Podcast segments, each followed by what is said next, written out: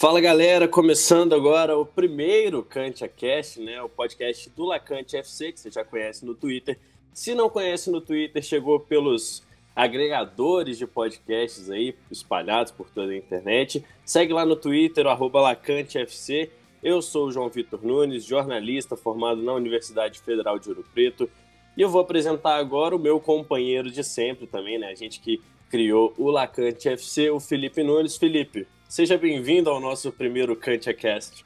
Obrigado, João Vitor. Obrigado, pessoal que está ouvindo, nos acompanhando, que já nos acompanha há algum tempo. É, a gente vai ter o prazer hoje aqui com o Klaus Câmara. Agradeço muito por aceitar o convite, participar nesse nosso primeiro episódio. Eu que tive a honra de ter aula com ele sobre gestão do futebol, gestão da base, é um prazer conversar com você esses minutinhos agora, a gente discutir esse cenário já bastante complexo que muita gente tem chamado de novo normal, né? Que é o que a gente vai esperar depois dessa pandemia que a gente está vivendo. Obrigado, Klaus. Seja bem-vindo aqui ao Cancha Cash. Obrigado, Felipe, João Vitor. Uma satisfação imensa poder estar tá participando com vocês, né, desse primeiro podcast para estar tá levando, né, informação a ao público que gosta do futebol e de alguma forma poder contribuir em meio a esse contexto que estamos vivendo é, com as pessoas, né, informando e trazendo situações que, que estamos vivenciando na prática para o retorno do futebol, enfim, né, e, e que ações estão sendo é, direcionadas aqui por parte do, do Grêmio, principalmente, né, o que eu posso falar com propriedade e vai ser um prazer poder estar aqui com vocês batendo esse papo. Começa agora o CantiaCast, o podcast do Lacante FC para te informar e debater muito futebol.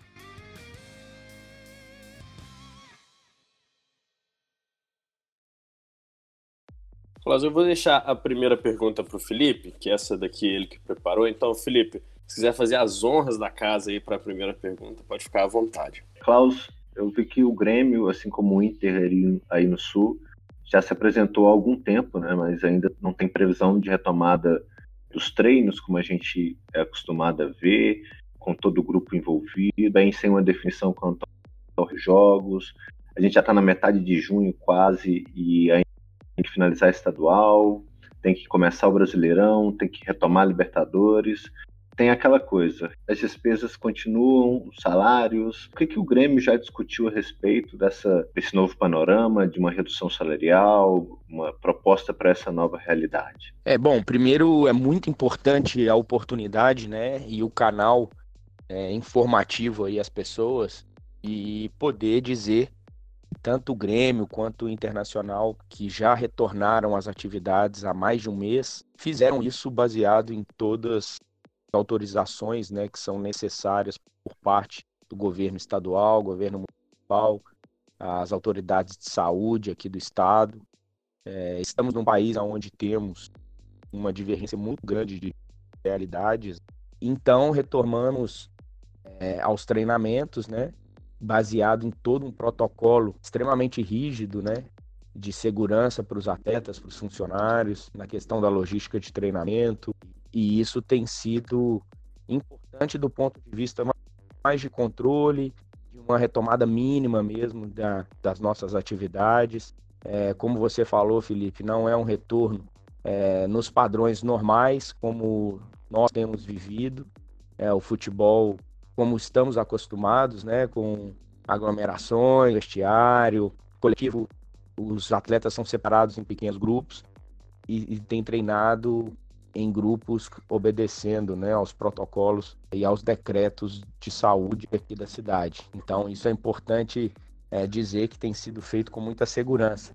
E há mais de um mês a gente tem tido sucesso em todo esse tempo. E com relação às questões de impacto econômico, isso já é um, um, um fato né, em todo o nosso calendário, de acordo com os jogos, o calendário que temos, né, o impacto nas gerações de receitas para os clubes de futebol. Todos, sem exceções, sofreram um impacto, perdas né, significativas de receitas. E foi feito um acordo com os nossos atletas, até pela credibilidade de gestão que o Grêmio possui, né?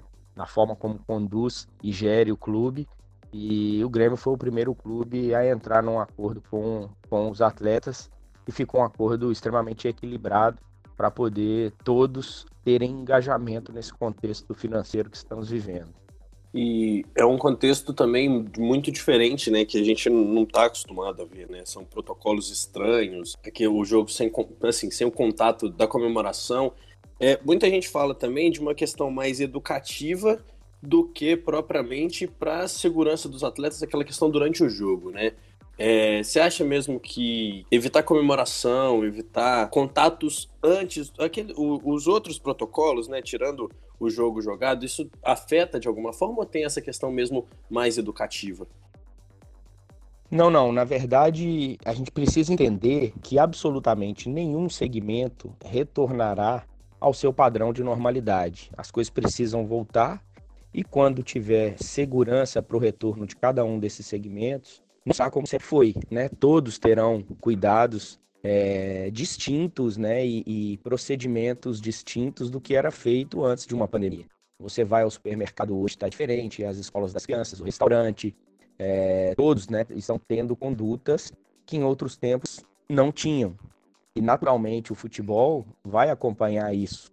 Infelizmente, no primeiro momento, é, alguns impactos nós teremos é, em relação a, a, essa volta. E a questão imposta né, para questões de segurança, eu vejo que tem muita coisa que é possível, que é aplicável, que dá para ser realizada dentro do futebol, para esse contexto né, que estamos vivendo, mas que existem coisas que, ao meu ver, elas não têm a mínima possibilidade de aplicação prática. Eu vou te citar um exemplo. O atleta não pode, por exemplo, cuspir no chão, né? Ou ele, ele, ele transpira, ele bebe uma água e é uma questão até fisiológica, né? Para ele poder é, ir ali se hidratar e ele cuspir. E isso acaba sendo uma questão que é muito difícil é, e que isso não aconteça. E eu, eu acho uma situação bem complicada o clube ser punido em caso de alguma ocorrência desse tipo. Então, a questão da comemoração e não abraçar, é, por mais que não seja algo que estamos acostumados, né? E, e, o ápice do jogo é o gol e o comemorar é fundamental. Mas a gente terá a volta do futebol com um jogo sem torcida, como a gente já tem visto na Europa, né? Acontecendo. Isso também já não é algo nem um pouco comum. Né? Isso para o atleta tem um impacto muito grande, né? Ele joga para o seu torcedor, ele joga para o público, mas ele tem que entender que ele faz parte de um business, faz parte de um negócio e essa máquina não pode parar de girar como nenhum outro segmento né, da sociedade, que precisa retornar. E esse retorno de imediato vai ter consequência de, de ações e de procedimentos que, que vai implicar em cuidados maiores. Você levantou uma bola sobre a presença da torcida, né? no caso a ausência nesses jogos. Alguns campeonatos que a gente está acompanhando, que já retornaram, o alemão, por exemplo, o português que retornou recentemente, esse fator casa da torcida que incentiva, ele acabou deixando muito a desejar. Tanto que no retorno dos jogos na Alemanha, 45% das partidas, mais de 45% das partidas, ela terminou com vitória do time visitante. Então, jogar casa já não está fazendo tanta diferença. Como é que é possível, ou se é possível, a gente se adaptar a esse cenário que é fundamental, por exemplo, numa competição igual a Libertadores? É, sem dúvida, né? Em qualquer competição que você disputa, você ter a presença do seu torcedor apoiando a sua equipe, é, incentivando e de certa forma acaba sendo uma pressão emocional ao adversário, é um benefício. Mas eu penso que a questão emocional também será, diante desse novo cenário, o grande elemento vai fazer uma grande diferença diante desse novo contexto aonde os atletas irão ter que jogar sem a presença e esse apoio do torcedor. Então os atletas terão que ter uma força e uma capacidade emocional muito forte é, e muito presente nesse momento, para que o fator casa mesmo sem a presença do torcedor, possa ser um elemento onde ele tente tirar alguma vantagem é, em relação aos adversários. Mas que minimizou sem sombra de dúvida é, essa vantagem competitiva, vamos dizer assim, e deu uma oportunidade das coisas estarem mais equilibradas, né, jogando em casa ou fora, fazendo com que esse elemento emocional seja o principal componente, é, além, claro, né, dos aspectos técnicos, táticos, físicos de capacidade de jogo de uma equipe em relação à outra. Junto desse número né, de jogos em casa, né, o Grêmio nesse ano só perdeu um, que foi o primeiro jogo da temporada. Então, assim, quanto que faz falta também para o jogador esse processo e ter o apoio do seu torcedor agora com esse novo momento? É, a, você não ter a presença do seu torcedor é dos mais variados prejuízos possíveis, né? Desde a questão principal, que é ele apoiar, que é ele incentivar, que é ele promover né, situações que sejam de é, desequilíbrio emocional no adversário, até as questões de impacto econômico, né? Porque o, o torcedor no estádio é o cliente que consome produto futebol. Né? E há um outro elemento também que é extremamente prejudicial a esse público, né, a esse principal ativo, a esse grande patrimônio de todos os clubes, que é a sua torcida. Você, de certa forma, promove um espetáculo para que eles possam ir e desfrutar de todo esse contexto. E, infelizmente, nós estamos diante de um cenário que somos obrigados a não permitir uma promoção de um espetáculo, de um entretenimento, de poder dar ao nosso torcedor uma retribuição, todo esse carinho e esse amor que eles sentem por nós, né, pela nossa equipe. Então, isso é muito ruim, muito prejudicial. E a gente espera que isso possa passar o mais rápido possível para que a gente possa contar de novo com a nossa torcida presente no estádio. Caso você fala do ponto de vista do torcedor, né? Ele sempre está lá esperando o espetáculo, ele comparece, ele é uma parte mental no jogo. Só que ele também produz dinheiro. Então, como é que essa ausência de público que a pandemia vai provocar, como é que isso já está sendo pensado pelo Grêmio para não impactar tanto, tanto mais, né? Porque com certeza já impactou, mas como que isso está sendo pensado para o Grêmio tentar não sofrer tanto é, como outros clubes no Brasil e tendem a sofrer muito com essa queda de receita, com essa, essa queda de arrecadação? Você pode nos contar? Bom, é, primeiro é, é, importante dizer que esse, esse retorno do futebol, né, até como já conversamos aqui, terá um caráter diferente do que todos estão acostumados, né? Nós, profissionais do futebol, os atletas, quando estiverem jogando diante de um cenário diferente que ele está acostumado, e também o público, o torcedor, né, que está acostumado a ir ao estádio para poder incentivar a, sua equipe, para poder ver aquele jogo no estádio, sentir aquele calor do público, enfim. É, e esse retorno também será diferente para ele. Né? Ele também terá que estar adaptado a acompanhar a sua equipe, não mais do estádio. Né? Terá que acompanhar a sua equipe nesse momento inicial, pelo menos, de casa, na televisão, reunido com os amigos, né? Na medida do possível, mas não vai poder estar presente no estádio. Então, esse é um ponto que também para ele será diferente assim que as atividades retornarem nesse momento inicial, nessa fase inicial, né? E com relação às questões econômicas, o Grêmio tem uma questão distinta, não sofre um impacto como a grande maioria das outras equipes no quesito bilheteria, em virtude do contrato que se tem com a Arena. Mas de forma geral e mais abrangente em relação ao futebol, o que eu penso é que aqueles clubes que realmente tem a bilheteria como uma grande fonte de receita, é claro que terá um impacto que não se obterá em mesma proporção. Mas em contrapartida, é, o fator compensatório disso poderá ser a questão do próprio pay-per-view né? Porque a distribuição de receitas hoje por parte da TV aos clubes considera um percentual representativo pela audiência e adesão ao pay-per-view. E eu acredito que nesse momento inicial isso irá acontecer e aqueles clubes que tiverem uma maior adesão terão um fator compensatório, gerador de receita, diante desse contexto de perda que todos os clubes estão tendo durante todo esse período de parada do futebol, né? Ô, Klaus, de acordo com um levantamento do Globoesporte.com, o Grêmio hoje é o clube mais transparente do Brasil, né, com relação a balanços financeiros e balanços contábeis. Essa transparência também reflete nos resultados no campo? Ah, eu penso que sim. É, gestão é você ter controle sobre todos os processos da sua empresa, da sua casa, do seu clube de futebol. O contexto no qual você está inserido é muito importante que você tenha gestão. E a gestão é isso, é controlar os processos. Como hoje aqui no Grêmio nós temos os processos muito bem controlados, tanto no, no aspecto de todas as áreas, né, que são ciências de suporte para o futebol, quanto também do departamento de futebol, no âmbito específico que faz com que as coisas possam acontecer dentro de campo, acaba com que favorece a todo um ambiente organizado, estruturado, uma linha de conduta e segmento muito bem definida, onde todos sabem né, qual é o caminho que nós devemos seguir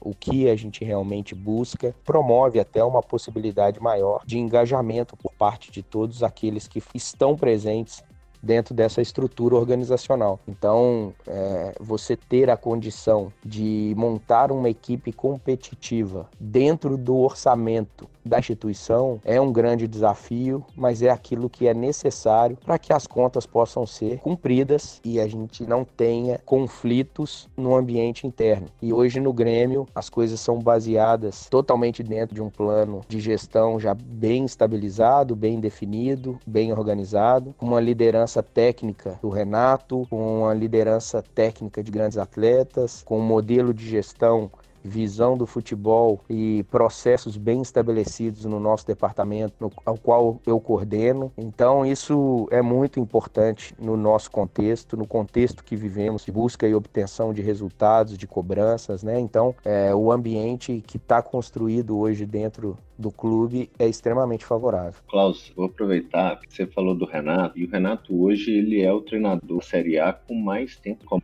clube da primeira divisão. E a formação gremista atualmente, ela está abordando um pouco de ideia de um time ofensivo, um time que é um futebol agradável de acompanhar, de assistir. O quanto que isso é parte de uma proposta do clube, do DNA tricolor, de um modelo que envolve desde futebol de base até profissional, e quanto que é do Renato uma proposta de abordar o jogo? Olha, é importante a gente distinguir algumas coisas. Primeiro que nós não podemos ter uma utopia né, em relação àquilo que é contexto prático do futebol brasileiro. É, muito bom seria se o modelo de jogo com identidade né, de jogo, de jogadores e de profissionais dentro das instituições fossem um modelo pré-estabelecido pelos clubes. Né? Mas fato é que na prática o futebol brasileiro caminha. A gestão dos clubes é reflexo daquilo que é o seu presidente. Um clube ele é gerido e os processos que acontecem dentro da organização organização é fruto de reflexo de quem é e quais os valores e competências possuem o seu presidente. E também é assim a sua equipe de futebol. Ela joga um jogo e ela, ela é representada por aquilo que é o seu treinador. Então é claro que tanto o modelo de gestão consolidado e a forma com que o clube é gerido é uma grande consequência daquilo que é o, o Romildo na, na sua capacidade de gestão,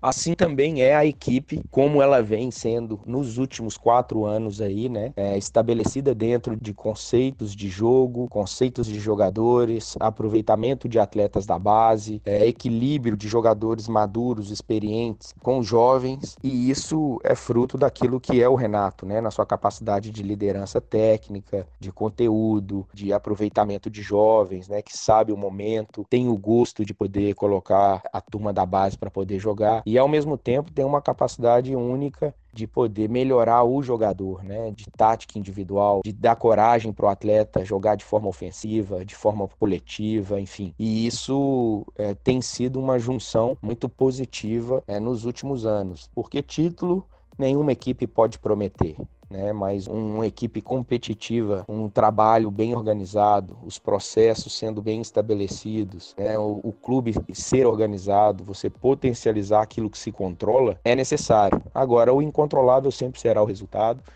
E o que a gente precisa fazer é apenas potencializar a chance de obtê-los. Klaus, você chegou no começo do ano passado ao Grêmio, né? Com isso, o Renato já tinha dois anos e meio dentro do clube que ele já conhecia há muito tempo, mas dois anos e meio desse trabalho de agora. Como é que foi essa sua chegada e esse período de adaptação dentro do trabalho que já estava sendo executado?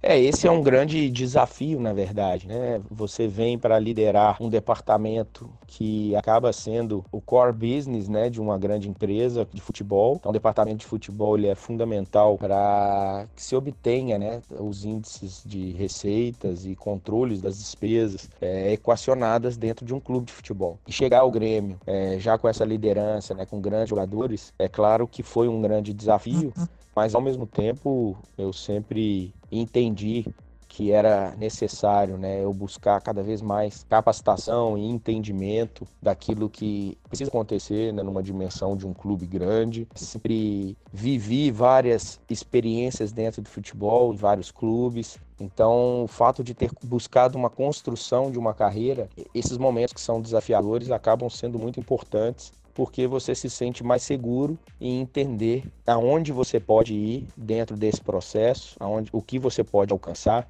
sem sobrepor com nenhuma vaidade a ninguém, sabendo entender de que forma você pode interferir no processo, e isso eu deixei muito claro desde a minha chegada. Apenas participar de um, de um processo vitorioso eu penso que não, não deve ser para nenhum profissional o, o, método de escolha e de conduta. É, eu penso que muito mais que participar, nós devemos interferir nos processos. E eu procurei, junto ao Renato, dentro daquilo que eu entendo e vivi de futebol, contribuir para que pudéssemos agregar é, ainda mais a um trabalho vencedor. Né? Então, do final do ano para início dessa temporada, é, a gente pôde é, fazer uma reformulação né, de elenco, construir uma equipe para 2020 com qualificação e busca né, daquilo que esperamos de, de resultado, muito alinhado com ele, muito alinhado com o presidente, muito alinhado com o orçamento do clube, e isso tem sido muito elogiado aqui por parte de todos, e é muito gratificante poder participar e contribuir de alguma forma, interferindo nesse processo já vitorioso. Né? E como é que é trabalhar com o Renato, né? Ele com a influência, as ideias, e sendo um homem, tem uma estátua né, na frente da arena do Grêmio, então assim, como é que é essa relação com ele, sendo uma figura tão importante, tão icônica dentro do clube? Então, muitos têm uma visão né, do Renato como um personagem, muitos falam que o Renato é um grande personagem, mas ele, o profissional, o treinador extremamente dedicado, extremamente preocupado com todos os aspectos que possam interferir no, no nosso processo. Treinador que tem uma capacidade, para mim, única de melhorar o atleta, de avaliar, analisar o jogo, de entender como que ele pode colaborar para o crescimento individual de cada um dos jogadores. Um cara que só convivendo assim no dia a dia para entender a capacidade que ele tem né, por tudo que ele viveu na experiência como atleta e também como treinador, que a, a importância dessa experiência em tomar algumas decisões são importantes tanto durante quanto na preparação de um jogo, de uma competição, enfim. Claro, né, ele tem a idolatria pela história dele, né, que ele construiu, que é uma história extremamente vitoriosa aqui dentro do Grêmio, como atleta, como treinador. Deu a ele essa condição da estátua, né, está hoje ali é, na frente da arena, representando o que ele significa para o clube, mas ele em nenhum momento ele se conforta diante dessa história, ele se conforta diante desse status. É muito pelo contrário, muito empenhado, muito dedicado no trabalho, e isso tem sido muito positivo como um grande pilar técnico aqui do nosso projeto, né? Klaus aí, vou entrar um pouquinho numa competição que o Grêmio, nessa década, só ficou de fora duas vezes, né? Que é a Copa Libertadores e um título, uma semifinal. Como é que foi feito o planejamento para essa temporada? Pensando, claro, em tentar chegar de novo, em melhorar ainda mais, talvez tentar novamente um título. Como é que foi feito esse planejamento? Então, é, é como eu falei, o, o, planejamento em prol do resultado, ele pode ser muito perigoso quando você define um, um lugar que você vai ocupar. É, a gente busca montar uma equipe e realizar um trabalho para sermos extremamente competitivos em brigar por todas as competições. E aí a gente vai vendo, de acordo com cada uma delas, os fatores né, que vão sendo decorrentes de prioridade para uma ou para outra competição. A Libertadores ela tem todo um, um histórico né, para o clube, é, daquilo que o clube já viveu né? O, o Grêmio é considerado um time copeiro, é, copeiro por isso, né? História A camisa, ela, ela, ela representa muito em competições desse formato. E a gente vê a mídia, o torcedor, a direção do clube, os atletas. Existe um, um contexto todo especial para uma competição como a Libertadores, né, aqui no Grêmio. Então, é claro que é, nos deixa muito feliz é, olhar para o ano de 2019 e ver que chegamos entre os quatro em todas as competições que participamos. Né? E isso tendo o título do, do Campeonato Gaúcho e, claro, o gosto que também fica amargo pelo fato de não ter alcançado um título de uma competição como ou a Libertadores ou a Copa do Brasil, que esteve mais próximo da gente do que a Libertadores, que a gente fez um grande jogo contra o Atlético Paranaense no primeiro jogo em casa e acabou fazendo um jogo ruim e indo para os pênaltis e a gente acabou sendo eliminado para depois o clube que é, veio a ser o campeão, né? Mas isso é, também nos deixa extremamente honrados né, com o trabalho desenvolvido, porque você quer ser campeão, mas você saber que você é competitivo em tudo que você participa é importante para o atleta, é importante para o torcedor, é importante para todos olharem e ver que existe um trabalho consistente, né, um trabalho sólido ali.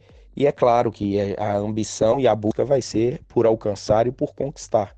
Klaus, você fala da competitividade do clube, né? E ano passado, na própria Libertadores, fazia uma competição muito boa. Fez um primeiro jogo contra o Flamengo de alto nível também, né? Conseguindo ter um jogo bastante equilibrado. E no segundo jogo, um revés que ficou marcado para a história, né? Qual foi o sentimento daquele dia e o que, que você pode contar para a gente daquele dia?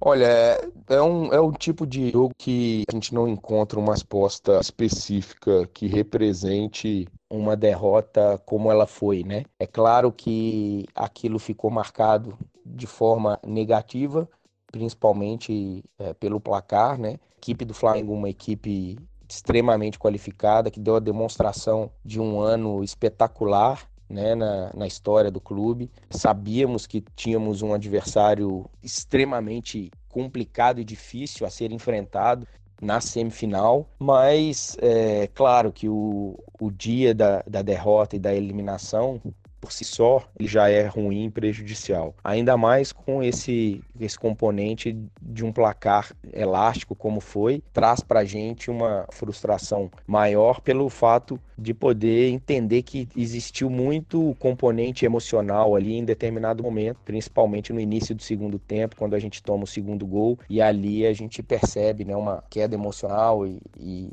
e aqui como o Renato citou, né, é, um apagão da equipe, um, um momento que, infelizmente, a gente teve que superar e já superamos e, e isso ficou no passado e agora é, é, pensar na temporada 2020 e nos objetivos que temos para essa temporada. Klaus, temporada 2020 que colocou o Internacional no mesmo grupo na Libertadores. Era o sonho de muita gente poder ver esse confronto, que é considerado um dos maiores clássicos do mundo, dentro de uma competição tão importante como é a Libertadores. Fala para nós como é que isso, de alguma forma, impacta nas escolhas, como é que isso provoca uma influência na hora de pro jogo, na hora de, de se preparar para um confronto contra um rival tão importante e também na montagem, na preparação do elenco, pensando que vai encarar um adversário que é o maior adversário do, do próprio clube? Olha, na verdade, esse nível é, de rivalidade e de é, exposição né, que se dá é, somente vivendo aqui no Rio Grande do Sul para realmente entender como que isso é muito marcante, muito presente na história e no dia a dia aqui dos dois clubes. Realmente é uma rivalidade específica e muito, muito grande. O jogo da Libertadores, em termos de preparação, é realizado da mesma forma que é qualquer outro grande jogo da competição. Não muda absolutamente nada em relação a isso. Por quê? Porque os próprios atletas e o entorno já vivem uma atmosfera de tanta pressão, né, de tanta cobrança, de tanta gente falando a respeito, que não precisa de absolutamente nada a mais daquilo que é o necessário para a preparação do jogo, né? Que é, é o conteúdo de treinamento, é, de você estudar bem o adversário, de você se preparar bem para poder desempenhar tudo aquilo que você espera da sua equipe para o jogo. Então, o aspecto emocional, claro que é, é, ele é fundamental, ele é crucial um jogo de Libertadores. No contexto de um clássico, ele sempre é um componente que está inserido e os profissionais trabalham, cada um com a sua estratégia, a fim de poder potencializar, equilibrar e fortalecer os seus atletas no componente emocional, para que não possa sentir nenhum tipo dessa cobrança e dessa atmosfera que tem né, do externo, é, dos fatores né, externos, para dentro do nosso ambiente interno. Klaus, para a gente encerrar, vendo o atual panorama do futebol brasileiro, o que, que você espera para esse segundo semestre de 2020? Assim, um prognóstico rápido para gente, só para a gente tocar esse barco aqui desse primeiro episódio e a gente poder encerrar ele. Olha, é, é, complicado diante do contexto que estamos, tanto planejar o presente, né? Porque não há nenhum precedente daquilo que, que a gente precisa é saber para poder planejar, a gente nunca viveu isso. E também um prognóstico daquilo que vem a ter, nós também estamos diante de um contexto tão complicado e tão obscuro, né? De se entender a real condição e realidade de toda essa pandemia, que fica difícil é, é, fazer um prognóstico fidedigno. Mas ao que se apresenta, uma coisa é certa se tivermos que concluir todas as datas que deveria ser concluída né, a temporada 2020, no tempo que teremos aí de segundo semestre, teremos um acúmulo né, de, de jogos aí muito grande, o que pode decorrer de um número elevado de lesões de atletas e um calendário com impactos principalmente emocionais sobre os atletas muito presente, em virtude de deslocamentos grandes pelo, pelo país que nós temos, um, um jogo em sucessão ao outro, para administrar derrotas, vitórias, enfim, de uma forma muito rápida e isso eu acredito que vai ser um evento único no, no, nosso contexto de futebol, no qual nunca vivemos e que provavelmente não vamos viver de novo. Vai ser um momento muito específico da história do futebol que concluir um calendário com um número tão elevado de jogos diante de um contexto do nosso país, né? É diferente de você ver na Europa, por exemplo, os deslocamentos que as equipes realizam dentro do, da própria Champions League, por exemplo, de um país para o outro. Aqui nós viajamos de um estado para o outro e temos um deslocamento muito maior e isso implica né, nos, nos aspectos fisiológicos, técnicos, é, questões mentais, de lesões de jogadores, enfim, é, do ambiente interno de, das relações, né, que precisam ser sempre sólidas e ser um período aí que precisamos superar com muita sabedoria e habilidade, sem sombra de dúvida. Klaus, eu falei que era para encerrar, mas aí surgiu mais uma aqui só para ser a cereja do bolo. No programa Troca de Paz o presidente do Grêmio, Romildo Bolzan, falou sobre esses efeitos da pandemia e os efeitos também financeiros, né? E que ele disse que vai ter que vender algum jogador. E a gente tem dois nomes muito importantes nesse cenário do Grêmio, que são cogitados em, em, grandes clubes da Europa, que são o Mateuzinho e o Everton Cebolinha. O que, que você pode falar para a gente e como é que está funcionando essas negociações até o momento? Não, a verdade é que esse é um fator é, até positivo do contexto do Grêmio é, saber que possuímos ativos né, a serem realizados no mercado de transferências. Essa é uma condição é, exatamente por ter a utilização de, de jovens oriundos da base e quando há a consolidação deles na, na equipe principal, acaba sendo um ativo condizente a ser realizado num contexto em que estamos vivendo, então, como uma grande solução. Então, nenhuma situação ela é concreta, ela é, é uma situação fechada e definida, todas ainda no campo da especulação, não só o Matheus como o Cebolinha, mas também a respeito do Jean-Pierre, né, do PP, é, e alguns outros atletas que temos também jovens que vêm recebendo é, sondagens, né, e, e, e se especula-se é, muito a respeito da transferência por parte deles, mas o que nós temos hoje é apenas ainda especulações e nada de concreto para nenhum, nenhum deles. Nós tivemos o prazer de ter o executivo de futebol do Klaus Câmara no nosso primeiro episódio do, do Cancha Cash. Eu agradeço muito a sua presença, Klaus, agradeço demais a sua disponibilidade o canal está aberto. Mais uma vez, muito obrigado pela sua participação. Eu que agradeço, um prazer enorme poder estar participando desse primeiro podcast aí com vocês e me encontro à disposição também que precisarem. E um forte abraço a todos aí. Esse foi o primeiro CantiaCast. Tivemos Klaus Câmara, executivo de futebol do Grêmio. Você que já nos segue no Twitter, né? twitter.com.br lacantefc. Acompanhe a gente, vai ter podcast semanalmente e a gente volta também com outros convidados, com outros assuntos a qualquer momento no seu agregador de podcasts favorito. Até lá!